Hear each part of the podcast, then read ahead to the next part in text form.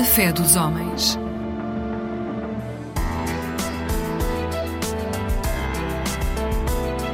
Mosaico Ecuménico, um programa do Conselho Português de Igrejas Cristãs. Olá, muito boa noite. Bem-vindo a mais um programa Fé dos Homens da responsabilidade do COPIC. Fique conosco. A questão da ecologia está, obviamente, presente em todas as discussões, em todos os palcos da nossa sociedade e também para as igrejas esta é uma matéria importante e determinante.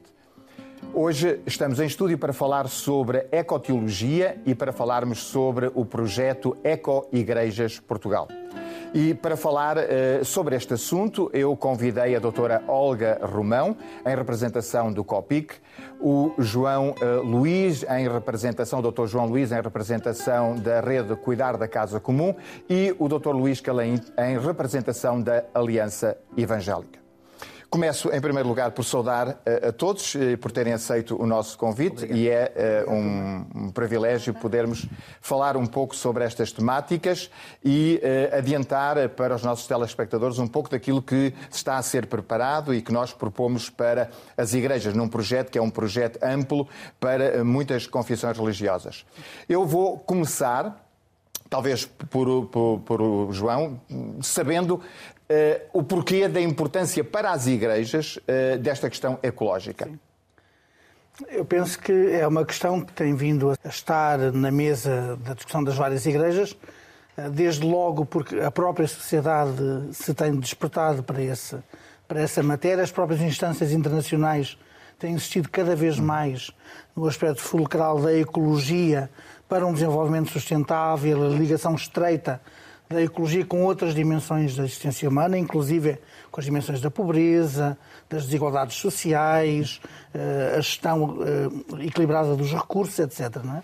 Por outro lado, este é um tema que tem aparecido já há muitas décadas eh, nas agendas das várias igrejas. E inclusive também nas instâncias internacionais de, diálogo entre as igrejas, desde logo o Conselho Mundial das Igrejas, também as próprias, os próprios encontros que promovem o diálogo e a reconciliação entre as igrejas, e depois os próprios líderes e as próprias organizações dentro das igrejas têm assumido cada vez mais oficialmente esta questão ecológica como eh, uma questão de primeiríssima importância eh, no panorama atual. Todas as lógicas de ação que nós assumimos têm sempre implicações sobre esta casa comum e que durante muito tempo tivemos comportamentos irresponsáveis e de exploração irresponsável sobre esta casa que é a casa de todos. Luís Calim, eh, a Aliança Evangélica obviamente tem esta preocupação também há muito tempo e obviamente eh, encontra nas páginas da Bíblia que tem nas mãos obviamente um fundamento muito forte para esse cuidado. Claro, nós sabemos e, e, e é o nosso livro que nos inspira. Eh, aliás, este projeto é um projeto que une as diferentes comunidades, as diferentes igrejas de inspiração cristã. Uh, e é, nós conhecemos que desde o início, desde Gênesis a Apocalipse, é transversal toda esta preocupação e este cuidado pelo ambiente. Uh, muitas vezes não nos preocupamos tanto em ser ativistas ambientais. Eu, é, há um reconhecimento público que as igrejas, independentemente de quais sejam as suas, as suas origens, se preocupam com questões sociais, mas as questões ambientais não há esse reconhecimento público. E nós acreditamos, sendo um mandato de Deus, logo em Gênesis ter dito, Gênesis 2.15, para cuidarmos da terra, cuidarmos, uhum. lavrarmos, protegermos a terra, é, é, é, altamente indispensável que nós sejamos precursores neste mandato e apontemos o caminho da preservação e do cuidado da terra. E é isso que nos levou a, a criar este projeto, Eco-Igrejas, uhum que tem diferentes, já falaremos mais à frente, os claro. diferentes âmbitos, mas é, é, é mesmo isto que nos levou. Eh, a sensibilidade que, que, porventura podemos ter eh, pode estar certa ou errada. Por exemplo, o, Luís Calim falava da questão da preocupação com o social e claro que as igrejas ao longo dos anos e ao longo das últimas décadas foram desenvolvendo muitos projetos eh, sociais de ajuda de, uhum. de estar com a população. A questão ecológica, como é que nós estamos ao nível das igrejas em relação a esta questão da ecologia? Ou seja, nós podemos perceber que as pessoas sabem, porque elas são influenciadas pela escola através dos filhos, porque há uma influência também dos, dos mídia, mas como é que estão as igrejas? Se tivéssemos que traçar assim um quadro, eh, eu não diria um quadro muito exaustivo, mas como é que nós estamos, eh, doutor Olga, em relação a esta matéria? É interessante isso que diz Eduardo, porque há pouco tempo, eh, na pastoral do COPIC, em 2020, portanto, em particular em 13 de fevereiro de 2020, nós desenvolvemos um encontro eh, em que, de facto, tínhamos como objetivo pensar num roteiro verde para as igrejas. E, nesse momento, aplicámos um inquérito aos uhum. públicos internos, portanto, aos líderes religiosos, e de facto foi surpreendente vermos que, neste momento, os líderes religiosos detêm conhecimentos aprofundados sobre as alterações climáticas, os seus impactos ambientais, os impactos, os impactos, eh, eh, digamos, sociais.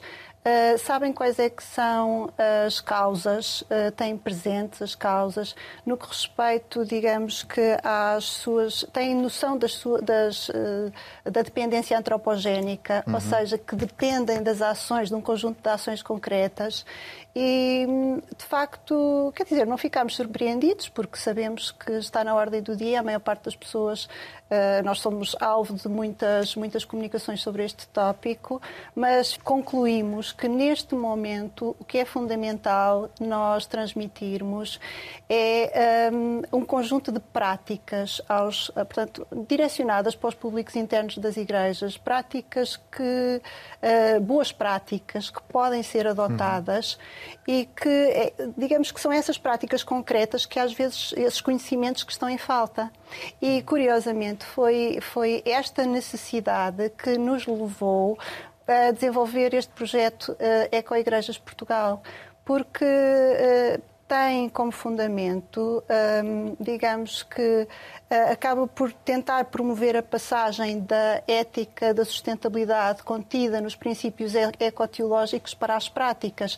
É inegável que, um, digamos que a ética dos princípios uh, está lá e é muito robusta, não é? Dos princípios uhum. ecoteológicos, mas depois a passagem, digamos assim, uh, para a ética da, para a prática, não é? E para a ética do exemplo. Uhum. É fundamental que as igrejas, eh, quando solicitam às suas comunidades de fé esta conversão ecológica, esta mudança nos seus comportamentos, elas próprias já consigam dar esse exemplo. Uhum. E isso é fundamental. E, nesse sentido, este projeto de Ecoigrejas Portugal uh, acaba por, uh, digamos que, disponibilizar um conjunto de ferramentas, uh, um conjunto de instrumentos, como daqui a pouco havemos de falar, o, o, os indicadores de sustentabilidade, a rocha, que, que têm um conjunto de práticas que uhum. estão validadas e que podem e devem ser utilizadas pelas igrejas para conduzir a um alinhamento ao seu alinhamento com uma economia mais circular e uma economia mais eficiente do ponto de vista energético.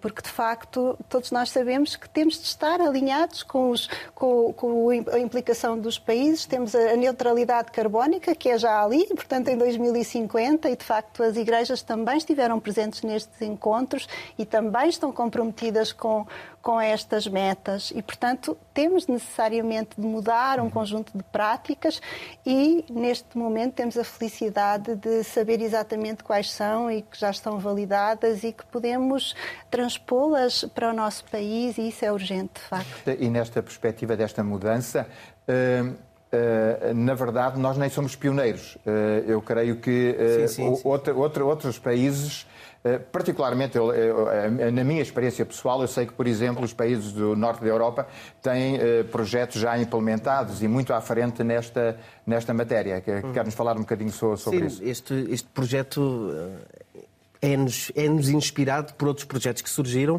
Nós temos em Inglaterra uh, um movimento muito grande que também envolveu muitas igrejas. Uh, não só, não é, não, é, não é um movimento de uma igreja, é de, de muitas igrejas. Uh, o Eco Church, depois temos em França o Église Verte. Nós não queríamos pegar num destes projetos e traduzi-lo. Não é de todo esse o nosso objetivo. Nós temos especificidades, nós temos uh, diferenças nas nossas igrejas, nas nossas comunidades, na forma como nós desenvolvemos os nossos trabalhos na igreja, porque este projeto, eu, se me permite resumidamente, envolve cinco eixos. É o eixo das igrejas, que nós vamos avaliar os, os seus edifícios, a luminosidade, os painéis solares. O eixo da formação, o que é que nós, os diferentes pastores, líderes, o que, o, que, onde é que o ensino relativamente a isto. Uh, os ministérios, nós fazemos almoços comunitários, fazemos uh, as catequeses, a escola dominical, e como é que nós desenvolvemos estas pequenas atividades e ações com preocupações ambientais. O meu filho no outro dia dizia-me que na sala dele da escola dominical não havia lixo reciclável. Não há. Qual é a igreja que tem lixos hum. recicláveis? E nós todos em casa temos. E lá não existe. Depois temos o quarto eixo, que tem a ver com, hum, neste caso, com os terrenos. Temos as escolas bíblicas, temos acampamentos, temos uh, terrenos próprios, às vezes, que são cedidos à igreja. E depois o quinto eixo, para terminar, tem a ver com a vida eh, comunitária, a comunidade e o indivíduo. Nós, nas nossas casas, na nossa família.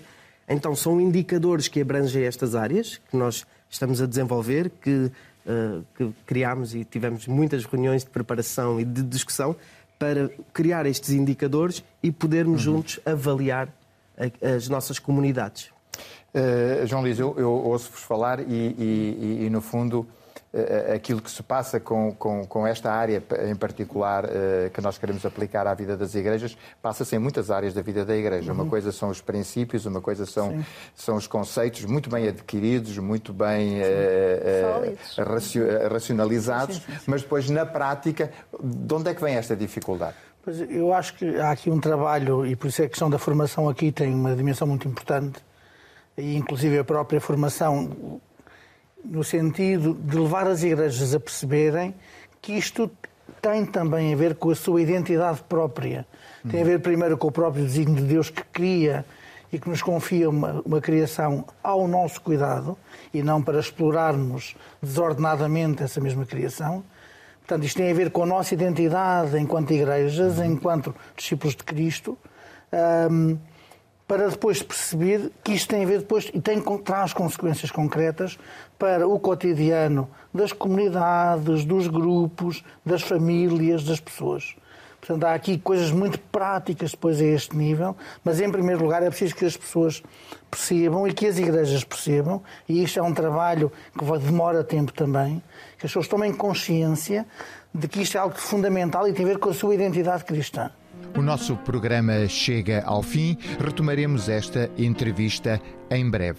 Para mais informações acerca do Copic, consulte a página oficial em www.copic.pt. Até lá, fique bem, fique com Deus.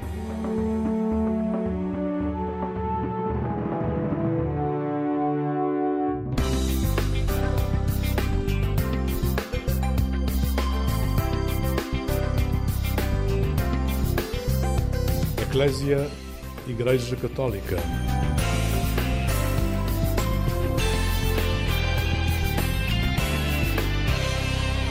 Olá, bem-vindo ao programa Eclésia. Boa noite para si, se nos escuta a partir da Antena 1. Procure-nos também no podcast Alarga a Tua Tenda, disponível nas plataformas a qualquer hora do dia. Recebemos hoje Alice Cardoso, uma jovem de Coimbra com 25 anos que encontra nas palavras um rumo para os seus dias. Foi assim durante a pandemia, onde a poesia foi a sua companheira. É assim também nos textos que traduz do alemão e do inglês, mas também nas palavras que canta. Vamos hoje escutá-la e descobrir que palavras a descrevem melhor. Olá, Alice. Olá. Obrigada por estares aqui. Obrigada eu pelo convite. O que é que é mais importante para ti, cantar ou escrever? Ui. Eu acho que escrever é mais catártico, ou seja, sinto-me mais libertada e mais apaziguada quando depois de escrever, na verdade. Cantar também me ajuda muito a controlar a ansiedade, mas porque tem uh, efeitos físicos, nomeadamente o controle da respiração, que, que, me ajudam muito depois também a libertar e a tirar aquele peso de cima de mim. Mas dirias que cantar é algo que fazes de uma forma menos consciente? A escrita é muito mais pensado. É mesmo, é mesmo raro as vezes que eu escrevo um poema assim tipo, pronto, foi a obra e graça do Espírito Santo. Acho que cantar é muito mais natural do que escrever, até porque eu acho que sempre cantei e nem sempre escrevi. Pronto. Eu ia te perguntar precisamente isso. Qual das artes nasce primeiro na tua vida? A música, Sim, a ou música. a palavra? Sim. A música. E como é que surge a música na tua vida? Eu, na minha paróquia, sempre pertencia ao coro. que Localiza-nos. é Torres do Mondego, em Coimbra. Em Coimbra. Ah, assim, a 15 minutos da universidade. Muito bem. Portanto, É bom nós localizarmos Sim. as coisas. tem uma bela praia fluvial. Muito bem. E depois acabei por ir também para o conservatório lá em Coimbra. Então a música acaba por ser mais natural. Se bem que a minha mãe costuma dizer uma coisa engraçada que é ah, quando eu ia ao pediatra, ele dizia assim: quando esta menina crescer, ponha-lhe uma caneta na mão, que ela precisa de escrever muito. Ana, Mas ele e a, tinha razão. a tua mãe não te deu uma caneta para a mão, mas colocou-te uma flauta transversal. Sim, é verdade. Sim. Ah, na, na verdade, não foi bem a minha mãe, mas sim, ela os meus pais ah, promoveram isso. O, o meu pai também toca guitarra e depois acabei por aprender a tocar guitarra também. Já estou a imaginar belos serões. Sim. sim. A minha mãe também canta muito bem, portanto deve ser genético. E como é que tu foste percebendo a crescente importância da música eh, barra do canto na tua vida? Pronto, eu sabia que era uma coisa importante para mim e, mu- e muito facilmente eu pegava na flauta ou na guitarra e começava a tocar. Eu tenho, por exemplo, muitas memórias de campos de férias que eu fiz em que toda a gente me chamava para ir tocar guitarra. Eu acho que, por exemplo, em termos de fé, eu acho que essa consciência da música veio muito depois quando eu entrei para o STPJ. Para o Secretariado Santo da Pastoral Exatamente. Juvenil, neste caso de Coimbra. De Coimbra, exatamente. Acho que foi mais aí que eu percebi que realmente eh, a oração podia ter eh, mais força se fosse cantada, em vez de ser só rezada. E a palavra? Quando é que te agarras às palavras ou às canetas? Eu, quando andava para ir no oitavo ou no nono ano, eu não gostava de ler e eu tinha uma amiga que era doida pelo crepúsculo. Eu acho que ela ainda hoje é, na verdade. E foi ela que me incitou à leitura. Por aquele imaginário da- do- dos vampiros e das Exatamente. luas. Sim. Estamos nesse imaginário. teve, teve o seu efeito na, na minha pré-adolescência. E então as pessoas, os jovens, os adolescentes, enfim, ah, pegavam na história do Twilight, do Crepúsculo, ou de outras histórias quaisquer, e faziam tipo a sua versão, ah, mas com outras linhas, ou, ou, tipo continuavam a história, ou assim, pronto. E então eu fui também uma dessas pessoas que fez uma fanfiction. E foi uma surpresa para ti eh, perceberes que, ah, eu até se calhar escrevo Sim. umas coisas. Eu era absolutamente viciada naquilo. Eu nunca mais escrevi prosa, mas na verdade depois houve uma altura em que eu achava que. Eu não sei porquê, mas eu achava que não podia ser escritora. Tipo, sei lá, achava que isso era vergonhoso. Confesso que não sei porque é que, porque é que achava isso. Um, e só depois, no secundário, quando comecei a dar poesia, porque eu tinha literatura portuguesa, não só português, um, começámos a dar Cesário Verde e Antero de Quental, que eu acho que isso toda a gente tem, e depois aí é que eu comecei a pensar: epá, espera, afinal, eh, se calhar eh, isto é uma cena para mim. Vamos então ao primeiro convidado desta noite que a Alice Cardoso nos quis propor esta noite aqui no programa Eclésia, emitido na Antena 1, O Palácio da Aventura. Terá sido este o primeiro ou dos primeiros poemas de Antero de Quental que conheceste, Alice? Uh, sim, na verdade, eu lembro-me, eu não me lembro qual é que foi o poema, na verdade, que eu escrevi, mas eu lembro-me de ler este poema e de, analis- e de o analisarmos na aula e de pensar, acho que vou escrever alguma coisa em relação a isto. E depois acabei por escrever para aí uma ou duas quadras. Mas então, passo, passo a ler. Sim. O Palácio da Aventura. Sonho que sou um cavaleiro andante. Por desertos, por sóis, por noite escura. Paladino do amor, busca anelante o palácio encantado da aventura. Mas já desmaio, exausto e vacilante. Quebrada a espada já, rota a armadura. E eis que súbito o avisto, fulgurante, na sua pompa e aérea formosura. Com grandes golpes bato à porta e brado: Eu sou o vagabundo, o deserdado. Abri-vos, portas de ouro, ante meus ais. Abrem-se as portas de ouro com fragores, mas dentro encontro só, cheio de dor, silêncio e escuridão. E nada mais. Antero de Quental. O Antero de Quental, o que é que diz à tua vida? O que é que diz a esses anos em que tu começaste a descobrir a poesia? Eu lembro-me de ler este poema e na, na, parte em que ele diz que bate à porta e lá dentro só há dor, eu pensei: então, mas isto não era um Palácio da Aventura? Ou seja, eh, meio que ficou ali uma inquietação do género: porque é que ele está a falar de uma coisa que supostamente é boa e lá dentro, afinal, só há dor? Aquela mistura de. Uh, por fora é tudo muito lindo e por dentro, afinal, não é assim tão lindo acho que me fez pensar um bocadinho e pensar que, que se calhar a poesia pode ser uma forma de eu também expressar o que é que eu sinto. Porque também me fascinava essa ideia de uh, tu quando és poeta não tens que necessariamente escrever sobre o que tu, o que tu sentes. Certo. Mas escrever poesia pode ser um exercício de espelho que nós às sim, vezes sim. não estamos à espera. Sim, definitivamente. Nem preparados e até surpreendidos com a sim. palavra que surge a seguir. Sim, definitivamente. Eu acho que depois de eu ter. Eh, pronto, agora voltando, indo um bocadinho para o meu livro, quando eu escrevi. Pandesia, já vamos falar exatamente. sobre ele também. Uh, quando eu escrevi os poemas do meu livro, nunca foi a pensar em eu vou publicar um livro. Eu escrevia porque me sentia bem a fazê-lo. E foi especificamente durante a pandemia, Exatamente, não é? Durante a pandemia. De facto, eu na altura não sabia que estava a falar assim tanto da minha pessoa. Porque só depois de eu ter o livro na mão e voltar a ler os poemas todos é que eu pensei: ah, eu afinal escrevi sobre mim. Consegues perceber em que altura é que o teu caminho se abre para perceber a poesia também, se calhar, como uma, uma inspiração espiritual, como um fomento espiritual à tua vida? Agora que penso nisso, há duas coisas que se calhar me fizeram perceber aliás, aliás um sítio e uma pessoa, que me fizeram perceber que, eh, que se calhar a poesia, uh, tanto em forma de música como só lida, uh, pode ser de facto uma forma de louvor. Acho que o sítio é TZ, acho que é inevitável. A comunidade ecuménica sim, em França. Exatamente. E, e, eu sempre achei fascinante haver um, uma quadra, porque às vezes não é uma quadra, são tipo, sei lá, duas linhas, um, haver um trecho tão pequenino que dá para fazer louvor e até dá para acrescentar uma música e cantar. Uh, e depois a pessoa, eu acho que o Padre João Paulo Vaz.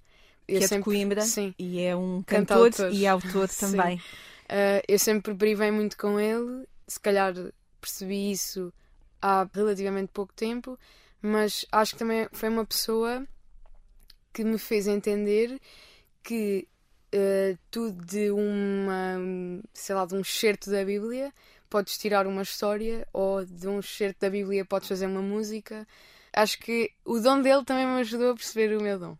Vamos, falei de Daniel Faria, de Dília Lopes, porque também trouxeste. Vou-te pedir para leres. Um, Daniel Faria. É duro não ter ninguém que nos diga que deixamos um pouco de barba por desfazer.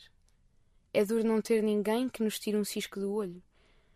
Os olhos que estão sempre tão ameaçados por tudo o que se vê, pela ausência, pelo pó, pelo sono, pelos máximos do carro que nos aparece em frente, pelas próprias pestanas que nos defendem, pelo invisível, pela violência, pela nudez, pela beleza, pelo desastre, pela miopia, sobretudo pela aparência. É preciso alguém que nos livre da ceguez. Obrigada, Alice. Daniel Faria é outra inspiração também na tua vida? Eu diria que o Daniel Faria foi, também foi uma das, uma das pessoas que me ensinou a fazer poesia de louvor, mas de uma forma um bocadinho mais subtil. Eu não, eu não gosto às vezes de ser aquela pessoa que sai a pregar e a evangelizar, mas gosto dessas coisas que Subtis. dão ali a entender. E lá está, eu acho que o Daniel Faria consegue fazer isso, eventualmente pelas experiências dele e também aqui neste poema que eu li. Um, há algumas, alguns poemas dele que falam dessa experiência que ele vai vivendo também com Deus e, e, partilham um bocadinho como é que nós podemos ver Deus nas outras coisas. E a Adília Lopes dá uma profundidade às coisas cotidianas? Sim, eu acho. Eu acho que a Adília Lopes, eh, em algumas coisas, é, é muito parecida com o Cedário Verde, uh, mais pela leveza, se calhar menos pelos assuntos, mas, mas uh, fiquei mesmo fascinada. E então, se calhar, posso ler um, Força. um poema da Adília que se chama Estrelas. Na missa, uma velhota a cantar a ladainha a Nossa Senhora. Em vez de cantar Stella Matutina, cantava Estrela na Cortina. Acho isto lindo. É, Desarma-nos de alguma forma os escritos da Adília, não é? Sim, porque eu acho que ela. Eu acho que ela fala do ridículo da vida assim de uma forma mesmo cómica. Por exemplo, este poema no, em concreto. Uh, eu quando li a primeira vez, eu pensei, ah, realmente nós fazemos isto imenso na missa. Ou seja, às vezes dizemos uh, coisas que não percebemos e inventamos, então sai completamente ao lado. Queria trazer agora aqui também para a nossa conversa estes poetas do cotidiano, uhum. que são os artistas, os cantores, os cantautores, como já falámos também do padre João Paulo Vaz. Vamos agora escutar dois poetas, uh, dois artistas uh, que unem a sua arte também para nos falar do cotidiano uhum. e não de uma forma descomprometida, assim me parece, mas uh, convidando-nos sempre um, a um compromisso com, com o cotidiano. Vamos ouvir Dino Santiago e Branco. Deixa-me respirar, seguir em frente e sentir onde posso encontrar aquilo que tanto procuro. Já que um novo dia vai nascer, chega de olhar para trás, vou contar até 10 continuar. Quero sangue novo para fazer minha vida num caminho novo. Vou fazer minha vida, yeah. Quero sangue novo para fazer minha vida num caminho novo. Vou fazer minha vida, yeah.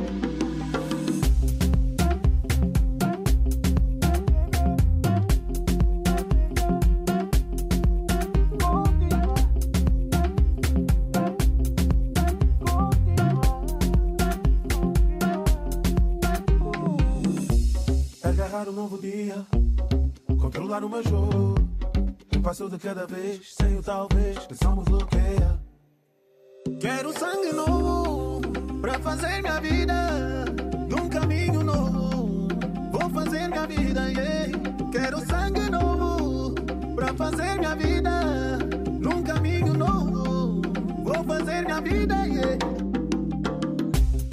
Dino Santiago e Branco vai dar tudo certo. Alice, vai? Vai dar tudo certo? Às vezes parece que não. mas, mas esta música, uh, por acaso, foi uma grande surpresa quando eu a descobri. Eu, eu, eu, estas músicas que, trouxe são quase todas uh, descobertas recentes um, e que uh, acabei por às vezes utilizá-las em orações isso também era uma prática do, do secretariado, uh, que era utilizar músicas não beatas para fazer orações. E na verdade, eu acho que descobri esta música para ir na Páscoa. Um, e o que é que rezavas ao som desta música? Para mim, o que esta música quer dizer é uh, meio que pegar na própria pessoa, dar uma injeção de fé para ter este sangue novo, agarrar nas coisas e seguir pronto, não. Agora, se calhar, para muitos, uh, depois desta jornada, é isto. A é Jornada ter... Mundial da Juventude. Sim.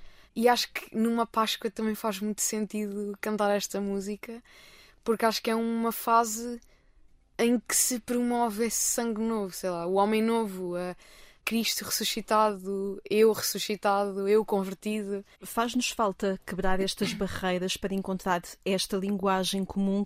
Eh, eu acho que, particularmente nesta questão das músicas, eu acho que as pessoas têm que hum, achar menos que as palavras são ofensivas ou, ou porque determinada pessoa as diz que elas são super ofensivas. Acho que neste, neste momento estamos muito nessa altura de alguém diz uma coisa errada, ou aparentemente errada, e em vez de tentarmos perceber porque é que a pessoa a disse, vamos logo com forquilhas e chamas na mão. Eh, e acho que estas músicas, eu costumo dizer que não me interessa quem está a cantar a música, sinceramente. Eu, se a música me disser alguma coisa, ótimo. Há, muita, há muitas músicas que eu acabo por tirar um sentido que são de pessoas que nem sequer acreditam em Deus. E acho que, acima de tudo, dá para perceber que o que essas músicas falam é de uma mensagem humana. E é isso, é isso que é a religião, é uma mensagem humana. E portanto é como dizes, há muito mais coisas a unir-nos do que a separar-nos. E achas que a tua geração, ou até a geração, se podemos colocar desta forma, uh, que participou e que sai entusiasmada da Jornada Mundial da Juventude que houve no nosso país, é a geração com o tempo, com a profundidade, com a capacidade e a oportunidade para afirmar isso mesmo? Eu acho que a minha geração e a geração a seguir é uma geração, são gerações que precisam disso, mas que ainda não perceberam que precisam disso. Eu, por exemplo, ainda faço muitas vezes este exercício de, de pôr uma música eh, nos escuteiros ou até em grupos de jovens, pôr uma música que não tem nada a ver com religião uh, e pôr a música a tocar numa oração.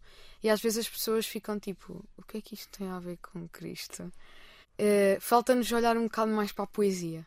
Eu acho que se, as pessoas sentem falta de coisas que lhes digam algo, só que não percebem isso. E, e eu falo por mim, eu quando descobri que a poesia existia, digamos assim, ou que me dizia alguma coisa, eu, eu levei tempo. E, e agora, especialmente numa altura em que é tudo, é tudo no instante, é tudo TikTok e redes sociais e, e vídeos de 5 segundos e de 6 segundos, eu acho que é difícil para nós e para os mais jovens perceberem o que é que realmente isto me está a dizer. O que é que realmente eu preciso para, para perceber mais a mensagem humana. E precisamos mais de fazer essa pergunta uns aos outros: o que é que isto te diz? E darmos esse espaço de escuta? Em primeiro, sim, o que é que isto te diz? Porque as pessoas não estão habituadas a pensar. Pronto, falo da minha geração, falo de mim até, porque às vezes há coisas que me passam completamente ao lado e eu penso, por que não pensaste nisto melhor? E acho que também falta o espaço de, ok, podes dizer o que é que tu sentes e eu não preciso de concordar, mas uh, eu gostava que falasses, porque lá está, parece que tudo está pelo um rastilho, parece que tudo uh, gera uma explosão. Nunca ninguém está disposto a ouvir nada, mesmo que as mensagens não fossem má, má Com má intenção. Uhum. Foi um bocadinho isso também que tu percebeste quando participaste na constituição do relatório da União Europeia e do CAICID sobre a inclusão dos jovens nas Sim. cidades, ou também pela oportunidade que tiveste a convite da Conferência Episcopal Portuguesa para representar os jovens católicos no Youth Net da COMES, que é o conjunto Sim. dos episcopados da União Europeia. Exatamente. Na verdade, o COMES até começou antes do CAICID. Uh, e foi por causa do Comes que eu fui ao okay, CAICID. Portanto, agora em novembro vai-se realizar o Fórum. Uh, calma, que isto é assim um nome muito comprido. Portanto, é o Fórum de Diálogo de Políticas Europeias, para o qual nós tivemos umas reuniões de preparação em março. O CAICID, para quem não sabe, é uma organização que promove o diálogo intercultural e interreligioso. Os intervenientes não são só católicos e não são só ateus. E então, quando nós estivemos aqui em Lisboa uh, a fazer essas reuniões, a preparar o fórum, uh, eu de facto percebi havia pessoas de várias religiões, até de religiões que eu nem nunca tinha ouvido falar na vida. E eu fiquei mesmo, eu fiquei mesmo feliz por ter ali, sei lá, 20 pessoas que nenhum de nós partilhava a mesma herança cultural e a mesma herança religiosa a falarmos sobre coisas que são importantes. Ou seja, acho que foi o primeiro momento na minha vida em que tive pessoas tão diferentes à minha volta e que estávamos todos a concordar no mesmo: a integração dos jovens na cidade. E todos tínhamos os mesmos problemas, todos tínhamos as mesmas questões, todos tínhamos as, mesmos, as mesmas necessidades de chamar os jovens a serem participativos. Uh, e depois o Comes, claro, é, é um projeto diferente porque é a nível europeu e, e é só com católicos, mas ao mesmo tempo foi um diálogo intercultural também. Temos todos o mesmo problema. a Europa está toda a passar pelos mesmos problemas habitacionais, pelos mesmos problemas de saúde mental. Então é quase reconfortante pensar, epá, fogo, afinal não somos só nós. E afinal nós em Portugal até somos uma maioria, mas afinal não somos só nós. afinal na Eslováquia ou sei lá, ou, ou, na Irlanda os jovens também têm dificuldades e, e, isso é muito aconchegante. E como é que sentiste também hum, este espaço dado aos jovens para serem eles a serem escutados, serem eles a tomar a palavra? Eu acho que é importante, especialmente porque isto foi uma decisão dos bispos do Comes e na verdade nós não temos um papel decisivo, é só mesmo consultivo, eh, mas acho que é importante as coisas virem de baixo e e os jovens são o baixo. E é bom perceber que os bispos também querem ouvir. E então, num ano de preparação para a jornada, porque nós tivemos reunião em maio, em Bruxelas, num ano de preparação para a jornada, para além de toda a gente estar super entusiasmada com a jornada, toda a gente me fazia perguntas, eu tipo, eu não sei bem as coisas, porque apesar de estar envolvida na jornada, não faço parte do colo. Um, toda a gente estava super entusiasmada, com imensa expectativa para a jornada ser transformadora, até porque foi no fim de uma pandemia, e havia mesmo muita expectativa com a, com a jornada. E isso também foi bom perceber que uh, foi, queremos todos ir ver o Papa. Acho que este Papa está a fazer, dentro daquilo que é o canon da Igreja, está a tentar muito que os jovens sejam compreendidos.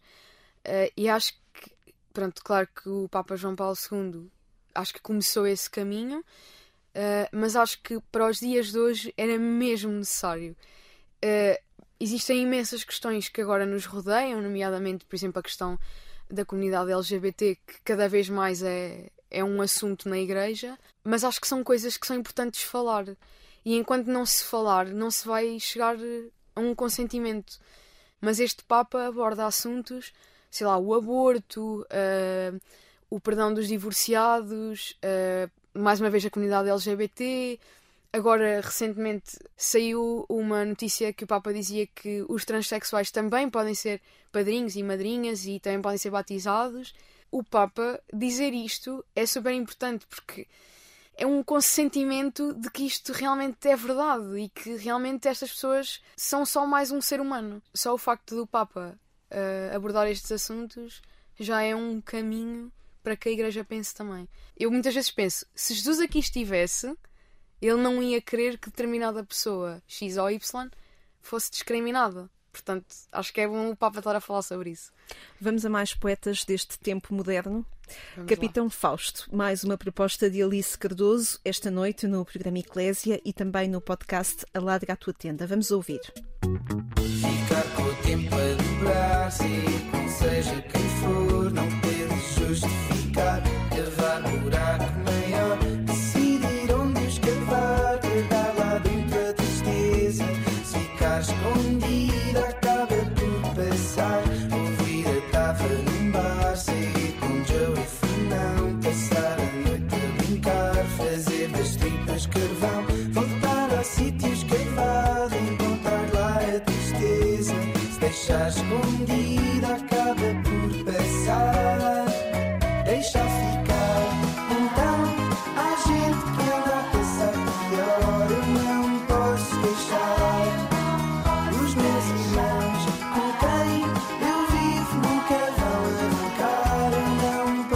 posso